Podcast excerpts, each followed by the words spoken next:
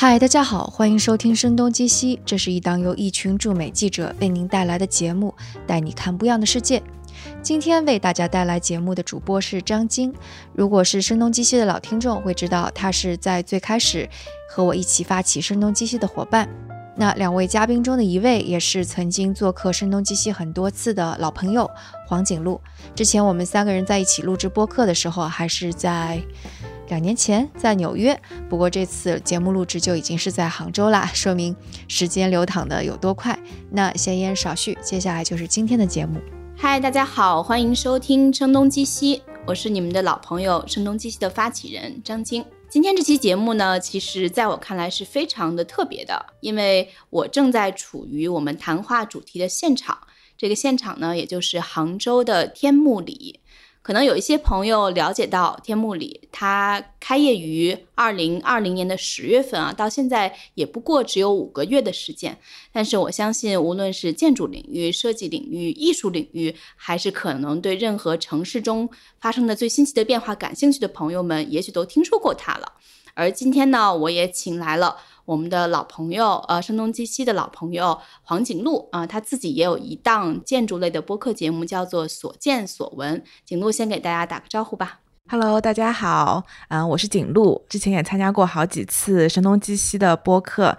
聊过一些从纽约到其他城市的一些话题，很高兴再回来聊一聊杭州这个城市。欢迎景路回到声东击西，跟大家重逢哈。呃，另一位我们请到了一位新朋友啊，也是这个现场的主人哈，因为他跟天幕里这个事物的关系度是非常的高的。呃，也就是应该怎么去介绍他的，让他自己介绍自己可能更为合适啊。他的青州，来青州来跟大家打个招呼吧。大家好，我叫青州，我是基微大象设计的一名建筑师，我也是天幕里这个项目的代表中方的设计负责人。其实是非常简单的一句话描述啊，但是背后他为这个项目所付出的精力，可能是很多常人难以想象的。因为这个项目，据我了解，它其实持续的时间还是比较的久的，是吧？你最早接触到这个项目是什么时候？最早是二零一二年，大概四月吧。其实是九年前，就是我们还没有获取这块土地之前，我们就已经开始呃展开工作了。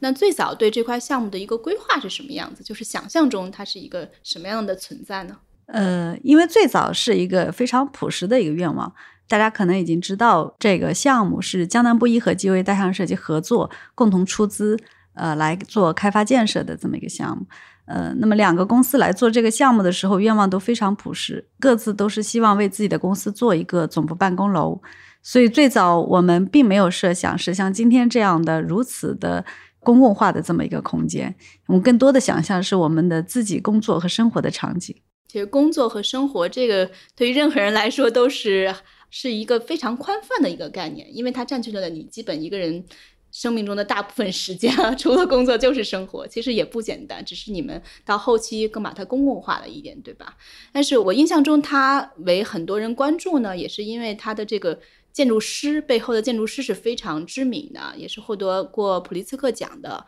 呃，意大利的一个老爷爷哈，一个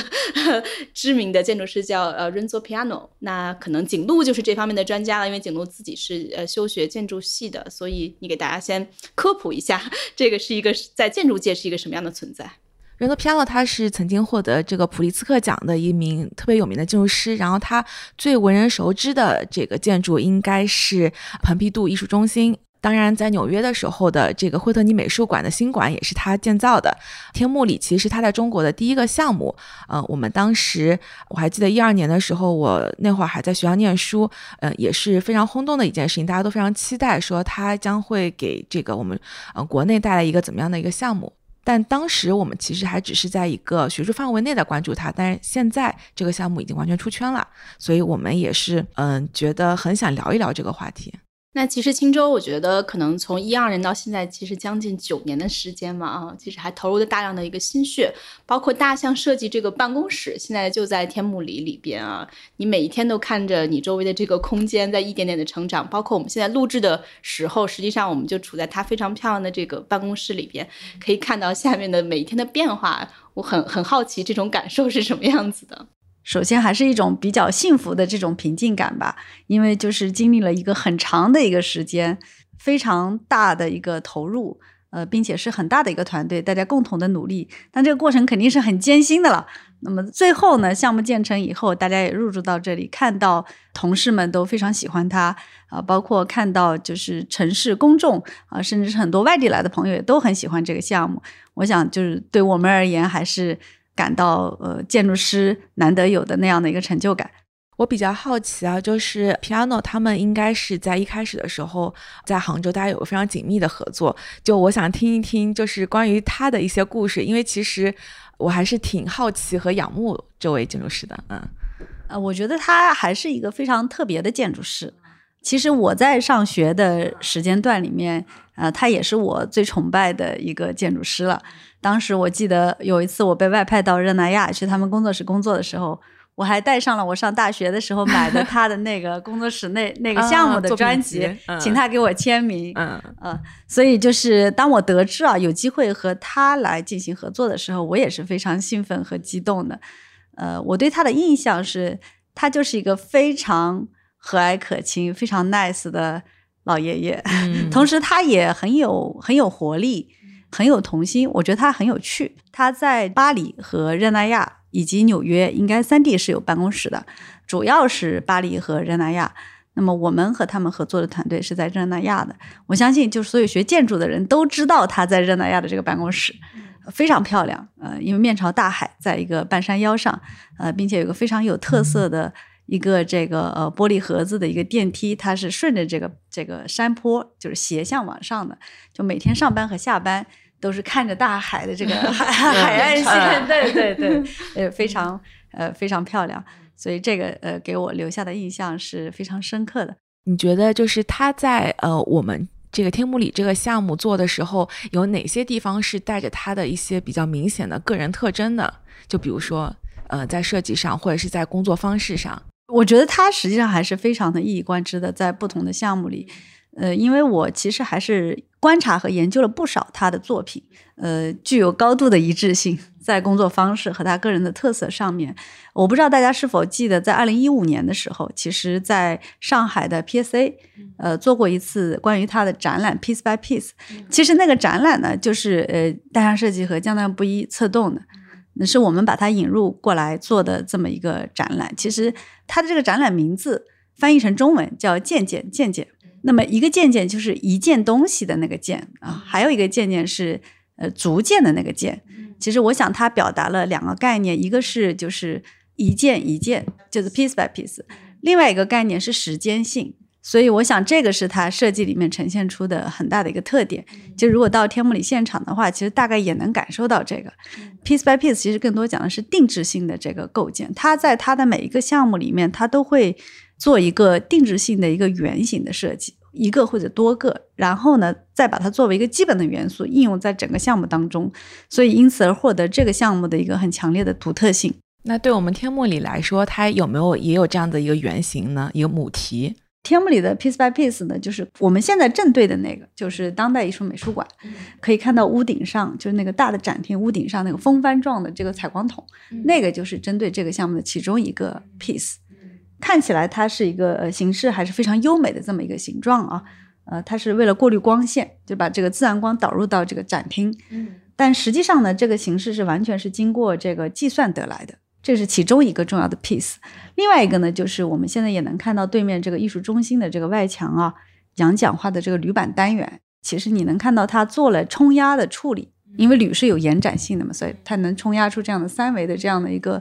形状啊，另外一个呢，它做了那个阳极氧化的表面处理，它形成了一个哑光的保护膜，所以这个也是一个很重要的一个单元，就是你能看到整个项目的这个幕墙都是在这个基础上发展出来的。对的，这个也是我自己嗯看到这个项目时候最直观感受到的一个母题吧，就是你能看到整一个呃设计元素是基本上以这个单元在不停的重复，可能在它的比例跟材质上做一些变化。所以就是你刚才说的这个 piece by piece，从嗯一件一件和从时间上这两点，其实在天幕里能体会得到，就是首先它 detail 上做的非常的精致，然后它时间上当然也是经历了非常长的时间积累。对，我们呢反复在强调时间这个，确实是比较属于 piece by piece 的后半部分啊，就是你讲的这种渐渐的一个积累。我觉得可能所有的时间积累最终都是有所得的吧，到呈现到目前这个面目。它的时间性其实还体现在一个，就是对于一个建筑建成之后，未来被人所使用的一个状态。我认为，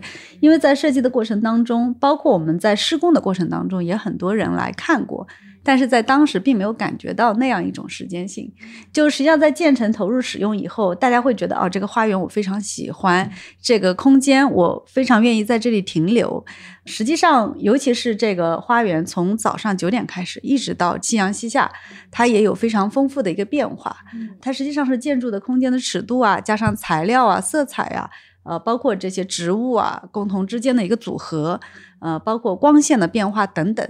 呃，它其实所有的元素叠加在一起之后，就是你能感觉到一种呃，就是生命力。对，生命力，这个是在项目没有完全呈现之前你所感受不到的。而这个感受呢，它又是随着这个不同的季节和不同的时间，它在不断的变化。呃，我觉得它这一点就是应该来讲是赋予了建筑一种生命，就是这个是非常高的一种境界。对我其实特别赞同，因为其实。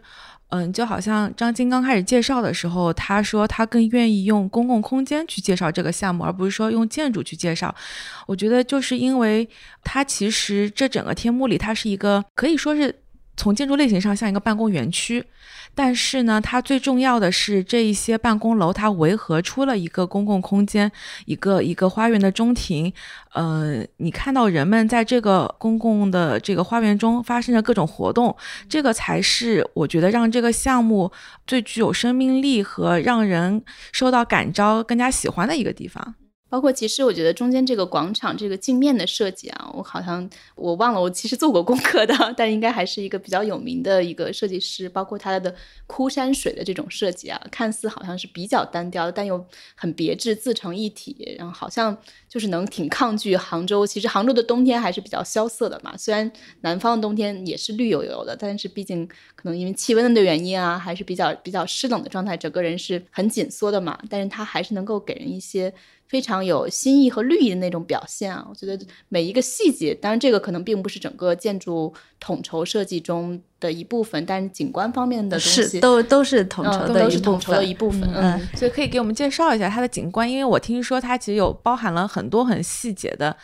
不同分支细分的设计师。好的，因为这个就要回到这个项目最初的设计概念。其实大家可能都有听说，最早呃任总画了一个草图，就是一个苹果。那是因为他来到现场看了以后，发现我们这块地它的特征是在于它其实，呃，这个可达性并没有那么强。因为它窝在一个园区的中间，唯一可达性的意思指的是 accessibility 啊，就是接触的这种。对，就它可能门口是一条快速路，然后又有一条河。对，嗯，就是那条城市的主干道就只有那一条天目山路是沿着这个天目里的，但是它又是条快速道路，并且它沿着一条河，所以实际上我们的这块用地啊，本身和城市之间的关系并不紧密。然后第二呢，因为当时就是润泽来到现场的时候，其实能够看到这块地周边一圈啊。都是一些待更新的一些旧的厂区啊，等等的，就是对，还没对，还有一些老的住宅，就是虽然还没有这个开始拆迁，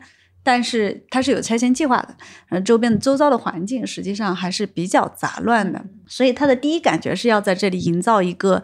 相对就是内部一个非常好的一个环境，嗯，所以他讲的苹果就是就是面向城市是一个相对比较光亮的一个外壳，然后内部是一个非常柔软的、丰富的绿色的内核，这个是它的最开始的一个呃一个描述吧，就它的一个整体概念。但是就像景路刚才提到，就是说好像说它是一个办公园区。好像也不是，你要说它是一个商业中心，它好像也不是。呃，这个确实是在开园以后，就是引起了很多人的一个探讨，似乎是一个比较难以被定义的这么一个项目。呃，这个可能也就是它的特别之处吧。从设计之初的时候，我想就建筑师本身已经。在这个里面赋予了很强的一个城市性和公共性。整个设计概念上来讲，就是刚才因为你们问的问题是景观哦，但是景观是这个主要的概念很重要的一个环节。因为一旦他希望做一个非常好的内核之后呢，与建筑很自然的就围绕着这个基地一圈来布置了。当然，因为从人的尺度上来讲，尺度是非常巨大的，所以它通过一些切线，把这些建筑切成了一些小的体块。所以我们整个项目一共有十七栋楼啊。那么这些切线呢，实际上呢，就是这个建筑中间的这个花园和城市之间的所有的这个连接的线，人是可以四面八方都可以通过这些通道进入到这个中间的花园来的。那么与此同时呢？为了保障这个花园从尺度上从早到晚它都可以有一个比较好的一个日照条件，所以尽可能的把建筑都压低了。那么这样就能保证早上八九点钟开始，这个花园就可以被阳光照射到。包括我们看到的对面的这些楼，它都在七层八层左右，就是做了一个退台的露台的这么一个处理。其实都是从这个剖面上的一个阳光进入的这个视角来考虑的。那么在一层呢，实际上通通都采用了这个呃全通透的超白玻，其实也是为了和城市之间的关系有一个更好的渗透，因为它更通透了，嗯，那么更容易让人能够进入到这个区域来。那再回到说，那周遭的这个环境，就是在规划当中给它创造更好的环境之后，那么本身呢，建筑呃景观和室内呢又是整体设计的，就你能看到整个景观的所有的这些控制线和建筑的控制线是一体的。那么水井呢？当时就是这个花园里面最早的概念里面的很重要的一个环，就是非常大的这么一个镜面水池。在这个项目里面，建筑、景观、室内都是由建筑师来完成的。但是我们有一些顾问团队来加入到团队里面和大家一起工作。比如说水景顾问是那个 JML，呃，其实 JML 之前呢和大象设计在杭州的一个西子湖四季酒店就有过合作。呃，四季酒店的那个进去的大堂里面有一个水景，对，印象很深。对，就是他们给我们做的这个深化，包括这个植物顾问是呃美国的 Rana Creek，他们之前也和 Renzo Piano 合作过那个加州的科学博物馆，我不知道你有没有印象？有印象，它的那个屋顶非常的特殊。对他做了非常漂亮的一个屋顶花园，也是这个做的。那深野俊明呢，是在我们这十一，就是整个项目里面，我们有十一个下沉庭院，深野俊明工作了三个。其实是李林邀请他来加入到这个项目的。他实际上在建筑已经基本成型，就是建筑的设计已经基本成型的前提之下，选取了三个下沉庭院做了他个人的一个创作。因为他是设计和施工是整体的，所以他某种程度上对他来讲是一个下沉庭院是他的一件作品。所以他在这里有三件作品，就是枯山水那个作品，对，枯山水的作品，其中有两个就是在我们的食堂门口，G O A 的食堂门口有一个，加上不一食堂门口有一个，然后还有一个是在这个水井边上的那个，很特别。我好像之前有看到说有一些屋顶上还有种呃龙井和白茶，有有这样吗？对，是没错，这个是比较杭州本地化的一个。对，这个是杭州的一个很大的一个特点，是有龙井。因为刚才有讲到说，它这个苹果核的内核它是三维的立体的，所以这个景观呢，它在地下一层的标高、地面的标高，以及包括比如说剧场的屋顶的这个二层左右的这个标高，还有露台的位置以及屋顶，就不同的维度都有不同的一个植物的考量。呃，其中屋顶就是第五立面，那么就是整个就是一大片的茶园。呃，这个也是在设计很早期就提出的一个设计概念。其实屋顶绿化这个事情，嗯，说起来轻松，其实是对后期维护也是个比较大的挑战。像这些东西都需要很大的，就是持续的运营投入，去让它一直带来这么柔和的一个内核的感觉。对，没错。而且一开始的第一步实现就已经比较复杂，因为一般这种项目在屋顶上都有大量的设备设施，对，很多的这个管景都要从屋面出来。但是当时，因为我们为了实现一个相对比较完整的、更大面积的茶园，其实，在早期每一个楼的这个核心筒，就是它的一个排布，都是三维联动的。它的平面的布局，同时也要考虑到我的屋顶上的这个茶园的这么一个完整性。呃，所以对于我们设计师来讲，还是一个蛮大的一个挑战的。包括刚才说的，为了中间这个院子，它在一天的不同时间段都有阳光，你们去控制了建筑的高度。其实是不是某种程度上也对你们的这个层高带来了一定的，就比如说会不会使得你们的办公层高就比较受限？因为从一开始呢，建筑的高度我们希望压低，所以层高必然是不可能高的。我们设定的层高是三米七五，那这个在办公楼的建筑里面来，这是非常低的一个层高，其实很低。呃，但是在这个同时呢，我们为什么你看到我们是做的是这个裸露的天花啊，所有的这个清水混凝土的梁啊？还有包括这个机电的管线都是裸露的，那么这个其实很大程度上呢，对你的这个净高的感受上有一个很大的改善和提升。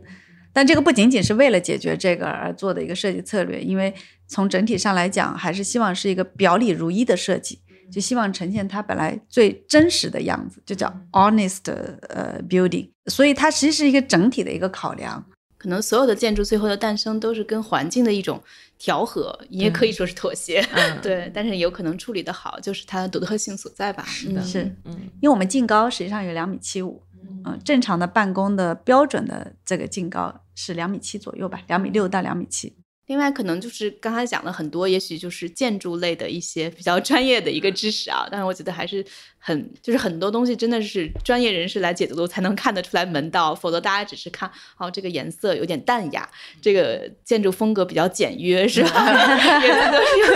用 形容词来去描述它，嗯嗯，但是可能更多人很有感触的就是这里还是有一些在中国第一次出现的一些事物，比如说这里有中国的第一个鸟屋书店，哈，嗯，尤其是在去年疫情以来，很多人都不能够呃出去旅游了，不能就像日本以前是一个常态化旅游的地方嘛，现在哪里都去不了了。可能在中国看到了很多在出行以前他能看到的东西，还是挺挺惊讶的吧？嗯，我不知道像鸟屋书店的诞生，就是为什么它会选择在天幕里，这个还是让很多人可能觉得比较意外的吧。我想这个呃，首先还是要得益于我们项目的这个大股东江南布衣的创始人李玲女士，因为她本身对于这个项目的一个期待啊，她因为他之前在疫情之前，他的状态每年大概有超过三分之一的时间是在全世界其他的国家，对对，我在纽约就是呃，在三十街有一个川久保玲的一个 shopping mall，还撞到过他。对，我就觉得当时还是蛮意外的的，因为那个。说是一个 shopping mall，其实是一个买手店嘛。嗯，它最出名的是有里边有很多的艺术家在里边有一些陈设，所以其实他是专门去看那些。因为隔壁这个楼嗯 block 嗯就是一个这样的买手店，这一整栋都是他引入的一个买手店。嗯呃，就是他呢，因为他他当时提出来一个想法，他也说他以后等他老了。他跑不动了的时候，这里有他喜欢的所有的东西，那这是我觉得是这个一个驱动。嗯明白，嗯这还是很大的一个雄心，我觉得。嗯嗯，然后另外就是鸟屋书店，当然，嗯、这么多年，很多的很多人都希望把鸟屋书店引到中国来。我想在这里面，首先肯定离不开这个建筑师润作 Piano 先生为我们项目做的背书，因为他在呃润作在日本有非常多不错的实践。那么对于日本的这个所谓的文化界、艺术界来讲，对他的认可度是非常非常高的。包括还有很多可能在上海有一定影响力的咖啡店啊，然后面包店啊，现在在杭州也选择第一家就开在这里。嗯嗯也是大 Cecil，对吧 Cecil 对，嗯还包括啊阿拉比卡啊阿拉比卡这种还有还有那个呃，我很喜欢的面包店，Cycle Cycle 对吧？啊这个是杭州之前也有的。Cycle Cycle 是杭州的面包店。对，嗯嗯它原来我记得我知道 Cycle Cycle 是因为以前我们经常去江南布原来那个老办公楼开会，它有一条很小的路叫益乐路，然后 Cycle Cycle 的店开在那条路上，是的，所以我每次去开会完了之后都去那买面包。嗯，呃，我我听说这个是呃，因为呃江南布去跟他们说你们有没有这个继续开店的计划，也许可以考虑到天目里来。好的，这种就是有引入的，也有本地生长的这些，就感觉还是挺挺有生命力的一个表现吧。包括其实我们今天中午吃饭那个地方也是很特别的啊，柴米多，啊柴米多，嗯，可能有一些朋友知道，它其实呃有一半的空间是呃用于去出售各种的一些食材食农材产呃品食材农产品饮料啊、还有一些独特的一些酒啊，包括我看到还有一个叫中国的威士忌，就实际上是用高粱酒和那种古树的古茶酿造的一个，就重新做了一些设计的包装，呃，还是很特别的。另一半其实就是一些像 cafeteria 那种一个一个餐饮的空间，对嗯，因为它其实背后就是说，嗯、大理那边直接的一个像农产品供销社一样的一个一个机制嘛，然后。有一点点那种 farm to table 的感觉，就反正让你感感觉到很接地气、很健康。然后他在上海的那一个小菜市场里面有一家小小的店铺，然后在杭州开出的这家店，就是也是呃有一种非常的原生态的感觉，所以我就觉得这边的店。如果刚才用那个解释，就是说，呃，李林女士她希望把自己喜欢的东西全部都集结到这儿，我觉得以这个标准来看，我觉得是的确是一件，呃，是一个很好的选择标准，也是一件很幸福的事情。就你你把这些东西全部都拢到一块儿来。对，但是我很好奇的是，因为她描述中是希望自己喜欢的东西都集中到这里嘛，那听上去其实有一点个人趣味，对吧？呃，但是我觉得的其实还是得到了很多人的一个认可和喜欢，包括我觉得在运营和招商，在选择什么样的店铺进入，就是它还是一个生长的过程嘛。可能也许有些店铺过一段时间会离开，有更多新的店铺会开进来，这样的过程中，它也会很深的介入到这个。选择吗？还是说，就是让他像一个小朋友一样，呃，自己先去生长？他应该介入很深的，应应该基本上每一个商家入驻都会通过他，并且，呃，我觉得他实际上呢，很多人都说他品味好。Mm-hmm. 但其实我觉得它的商业感觉也非常好，嗯，是有一个结合的，嗯，对，所以我觉得是基于这两者的呃基础之上，嗯，而且其实我觉得还有一个这边的特质就是它还是挺重呃艺术和设计的嘛，像这个能再介绍一下这个呃美术馆美术馆吗？嗯嗯，对，这个美术馆应该是到今年年底才会正式的开起来，对吧？而且好像也是有一个一个独特的，是另外一个建筑师还是什么？是这样的，就是美术馆呢叫知馆，这个支馆呢可能有一个呃意大利的一个策展人是这个美术馆的馆长，叫 Francesca Benami，他实际上是在艺术领域应该是非常知名的一个策展人，他在我们项目之初就已经介入到了这个项目，对这个美术馆未来的一个运营的设想，还有这个设计要求的提出。其实美术馆呢也是为什么是润作 Piano 先生和我们合作的核心原因。因为呃，当时李林女士提出来说，她因为她希望在杭州能够做一个呃世界一流水平的当代艺术美术馆，因为国内可能最好的都在上海和北京。嗯，当时我们也给他做了一些推荐，就是可能呃可以去考虑的建筑师，他应该来说是去实地考察了这些不同的建筑师他们的作品。最后呢，是在这个巴塞尔，巴塞尔有一个拜耶基金会，是润作皮亚诺先生的作品。那么他现场就被项目有感动到，然后才就是决定去邀请他来加入这个项目。所以其实美术馆是这个项目很大的一个嗯一个触动点。承诺嗯，所以就是在项目之初就是有存在的，而不是后期的加入。对对对。对，而且这个我之前有看到一篇报道，就是您刚刚提到这个策展人，嗯，他实际上因为疫情的原因嘛，他不能到现场，很多都是一个远程的沟通。我想这样的工作方式对他也是不多见的。嗯嗯，因为美术馆还有团队嘛，就是它主要是一个方向上的一个把握和指导。我想，其实天目里项目还在施工过程当中的时候。美术馆已经进行了若干次的策展，呃，当时它就已经有这个策展计划，从二零一五年开始。哦，我记得一五年就是我刚刚在讲的“渐渐渐渐”展览的那一年，啊，他们也策划了美术馆的第零场展览。哦，嗯，这个技术，嗯，只不过是在呃这个其他的不同的空间来做这些活动，但是它都是由美术馆发起的。哎，所以我就是也留意到一点，就是不管是从你们两个发起方，就是江南布衣和 GOA，嗯，以及美术馆，它作为一个整个设计的起源，就其实都非常紧密的围绕着设计和艺术这件事情。那你们比如说这个特质，是不是后面也会吸引更多的这个设计公司，或者说这些呃来到这个地方，就是来这边办公呢？确实是这样，因为我想可能。这个项目整体从建筑设计到呃选择的这个商业品牌，整体还是气质是非常统一的。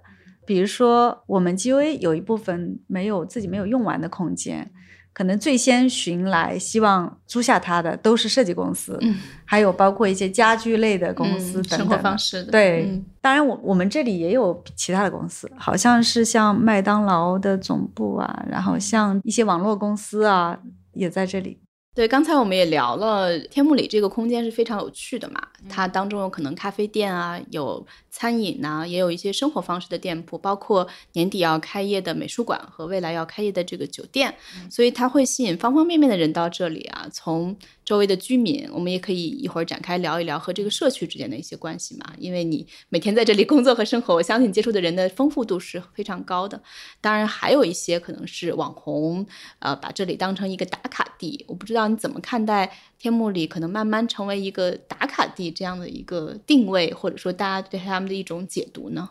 我觉得首先第一就是这个项目设计的初衷，就是希望它是一个城市性的、公共性的一个项目，所以从性质上来讲，就是非常 open 的这样的一种心态嘛。然后第二呢，是我想网红就是这个时代赋予的一个很特殊的产物，我们其实并不能左右它。从正面的角度来看的话，它。受欢迎总比不受欢迎好吧？嗯，我觉得这个受欢迎肯定是有很多的理由的。对对，首先就是呃，天幕里可能没有想过自己会成为网红啊，但是最后就是那些网红愿意来，那么他可能也代表了大众的一种取向吧。但与此同时呢，呃，确实可能对于我们的运营应该来讲也是带来了挑战的，因为你过多的。网红的这种拍摄啊，在园区里面，其实多少可能会对于真正在这里工作和生活的人会产生一点困扰。当然，因为可能运营的时间还不是很长吧，就是后续会是什么样一个状况，可能还有待观察。因为其实关于网红这个事情，我。刚刚在上一期我们的那个节目里面也聊到，因为上海武康大楼就特别有名嘛，那武康大楼底下其实很像熨斗楼那个，哎，对对对，很像纽约的 那个 Flatiron Building。然后呢，它其实底下开了一个建筑的一个小的画廊空间。那我们也跟那个嗯空间的运营者去讨论网红这个事情。其实大家说到底就是也不会排斥这个事情。它首先嗯是个好事儿，因为你只有。借着这个流量，让更多人关注到这个建筑，关注到设计，你才能打开这个窗口，把这个东西带给更多的人。我觉得这是第一步。那后面肯定会带来一些挑战，但我觉得其实虽然有些时候设计师，我作为一名设计师，我可能一开始会有一点点抵触，说哎呀，是不是网红就不好？但是其实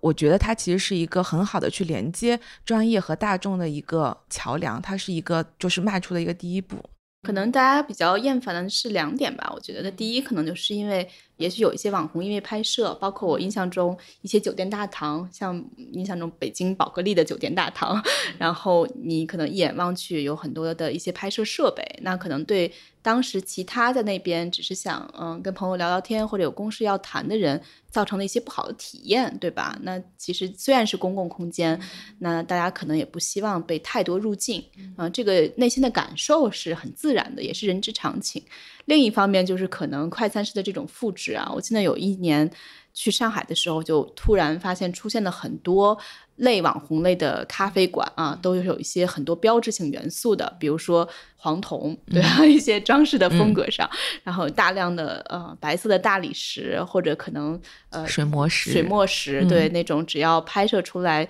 能够在 Instagram 上非常看上去赏心悦目的那些照片，然后这些呢可能有有一些。材质就是比较的普通，或者甚至是有一些也不能叫叫低劣吧，反正比较粗糙。对，那一夜之间你就觉得呃很多的新的咖啡馆长得都是一个模样，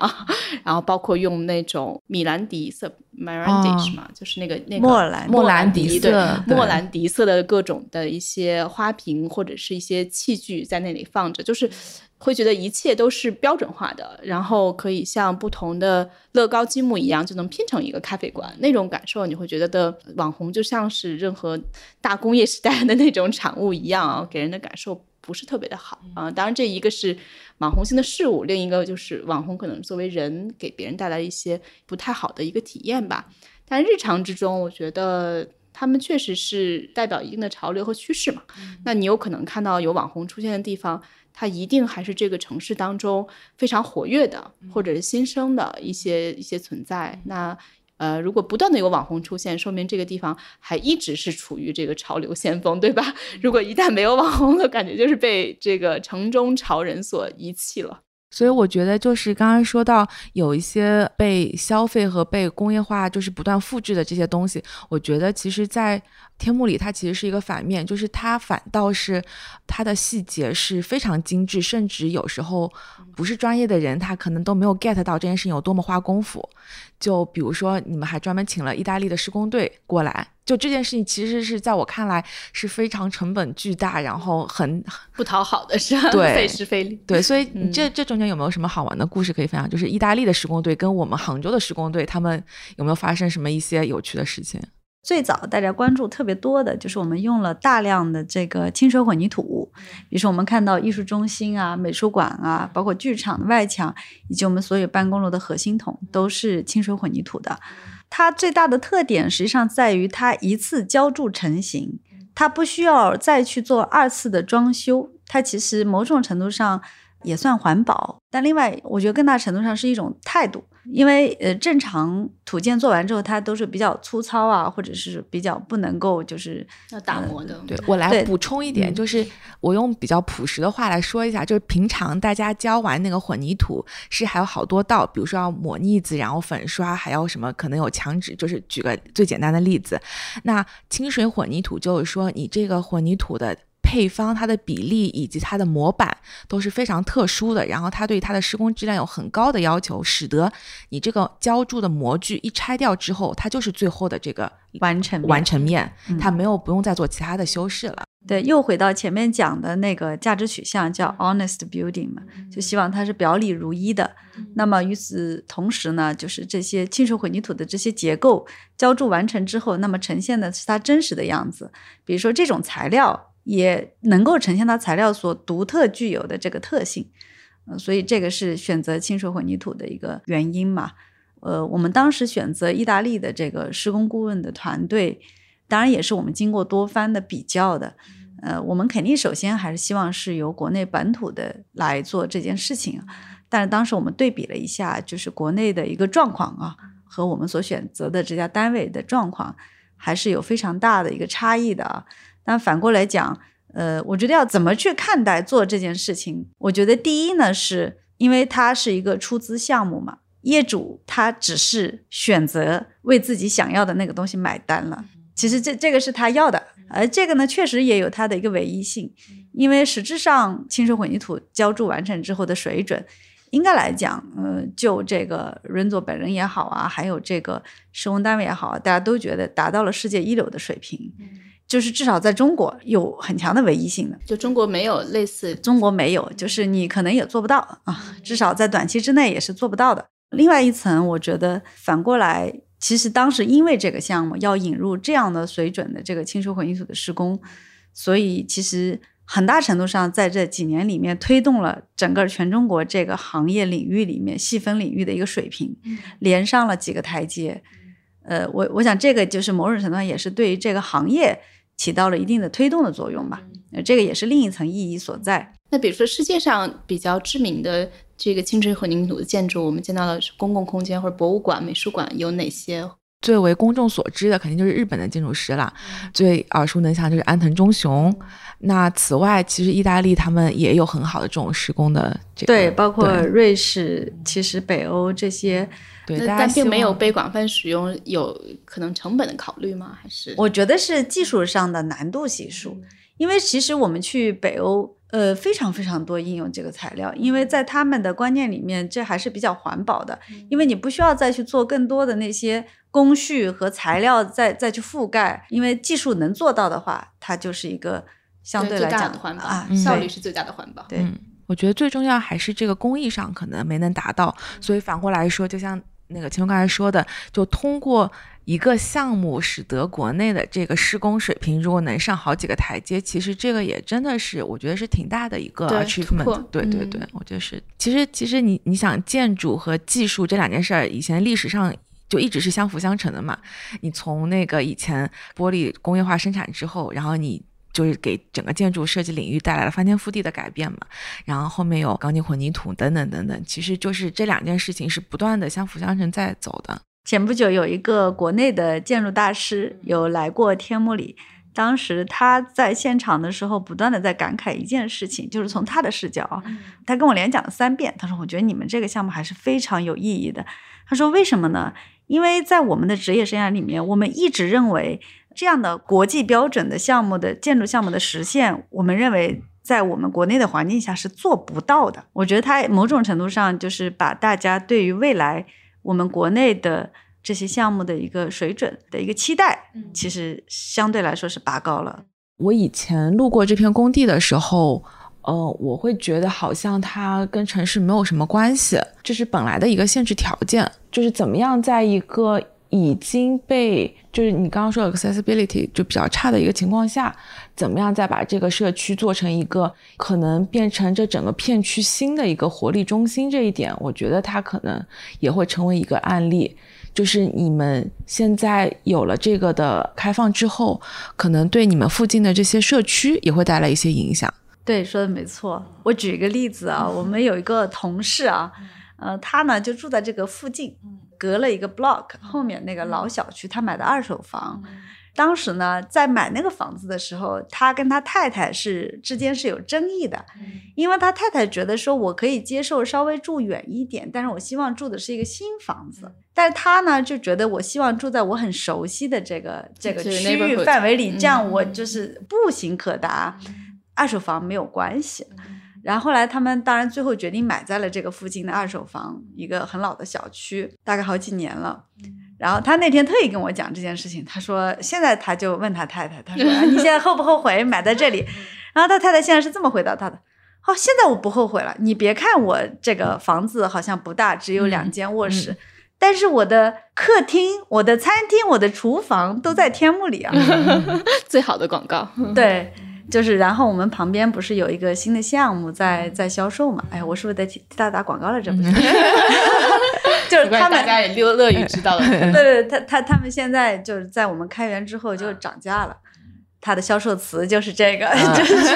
因为我们有鸟屋书店，那就算是书房了，就是，然后这里又有客厅、餐厅等等的。嗯，所以相当于一个项目的成功带来了整个片区的一个成功，所以这个也是一个挺值得被大家学习的一个点吧。就是我们刚开园之后，就有一天突然有人转发了我一个呃那个微信的推文，我一看是那个浙江省建设厅推的，他说这浙江省建设厅头一次破天荒推了一个商业项目的这么一个介绍啊。回过头去解读，我觉得这个可能某种程度上对于。政府的角度来看，他觉得我们提供了一种新的可能。可能这么一二十年的城市的高速的发展，建设了非常多的大型的 shopping mall 啊，什么包括封闭性的办公园区啊等等的，其实肯定在发展的同时，也是带来了很多问题的。所以其实政府可能也在思考这些这些事儿。当他看到哦，原来哎还有这样一种模式啊，你能够你好我好大家好，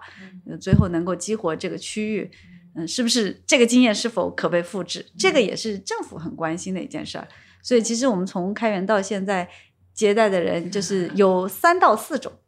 一种呢，开发商啊，毫无疑问，首先就是这个，你你看这个全国排名前多少的这地产商肯定全都来了。而且，比如说像像那个景路，你们公司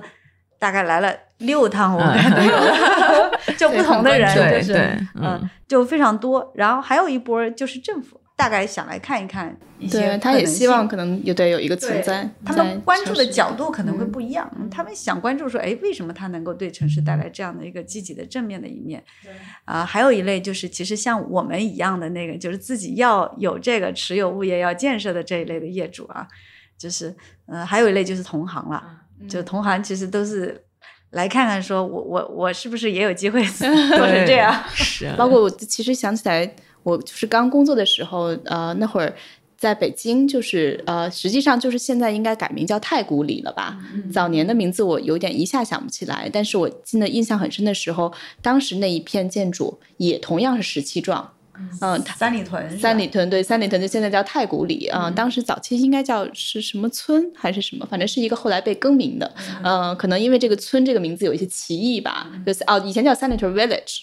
呃，中文就翻译成村嘛。然后我记得当时去采访太古地产的人，他呃那个人呢 有确实时间太久了，名字我忘了，但他是一个老外，但他还用中文表达了一下，说我也是村里人什么的，村里人什么的啊。当时印象还挺深的，因为你会感觉这样的一个一个看似非常商业化的一个项目的存在，对周边的社区、对普通人的那个生活产生了很大的影响，因为那一片以前还是住着很多老北京。那些大爷大妈们可能散步遛弯的，然后在这种离散的空间内自由的流动，然后当中肯定也有不少的三里屯的那些潮人们和年轻人们，这种丰富度是是挺可贵的。那都是十多年前的项目了嘛，现在可能它越来越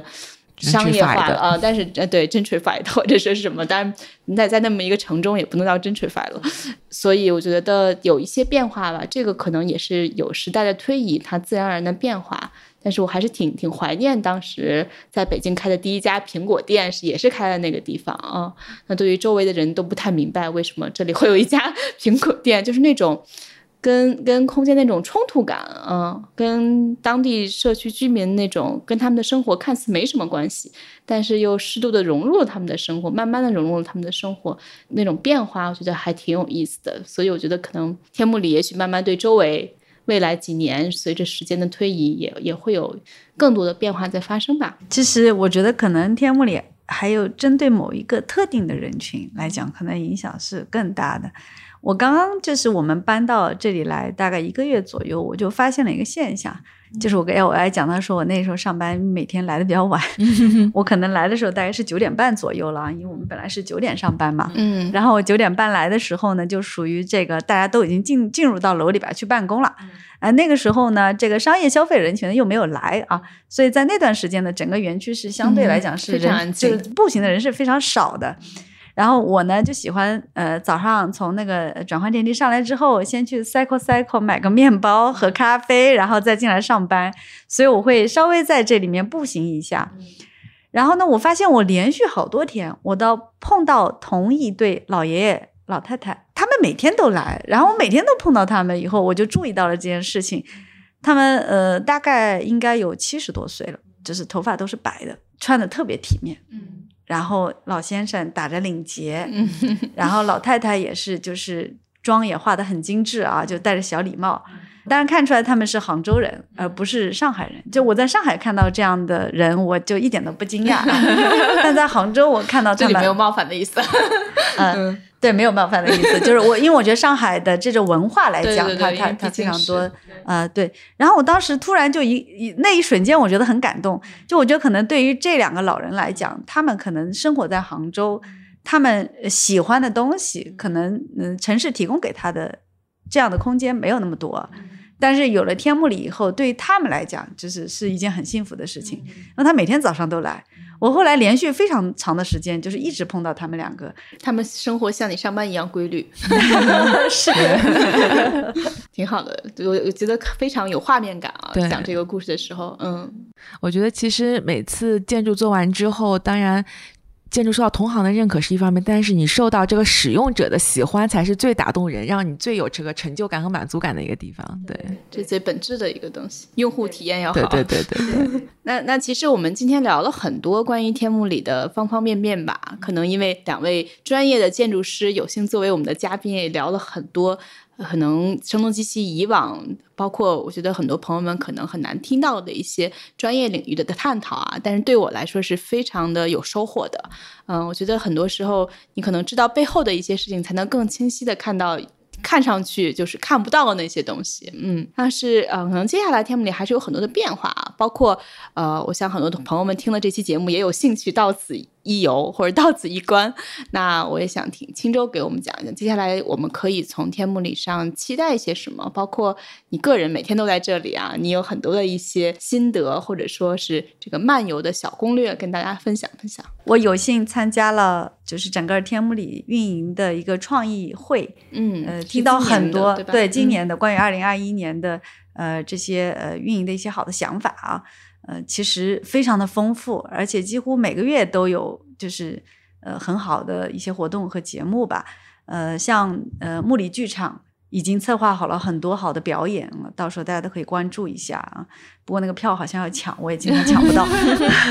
然后还有就是像露天影院。呃，可能后续还会有这个 market，就是等等，呃，对，市集，就是呃，还有一些这种偏艺术的呀、偏设计的一些活动，都是可以和人有一个很好的互动的。呃，包括就是我觉得有一些活动是非常适合带小孩一起来参与的，就是也能够起到一定的这个艺术启蒙的教育，就是应该来说还是很令人期待的吧。挺有意思的，对，而且它的面向的人群很丰富，不光是说设计的人愿愿意来，就是你旁边的家庭、社区都可以过来玩。住在附近的人很有福。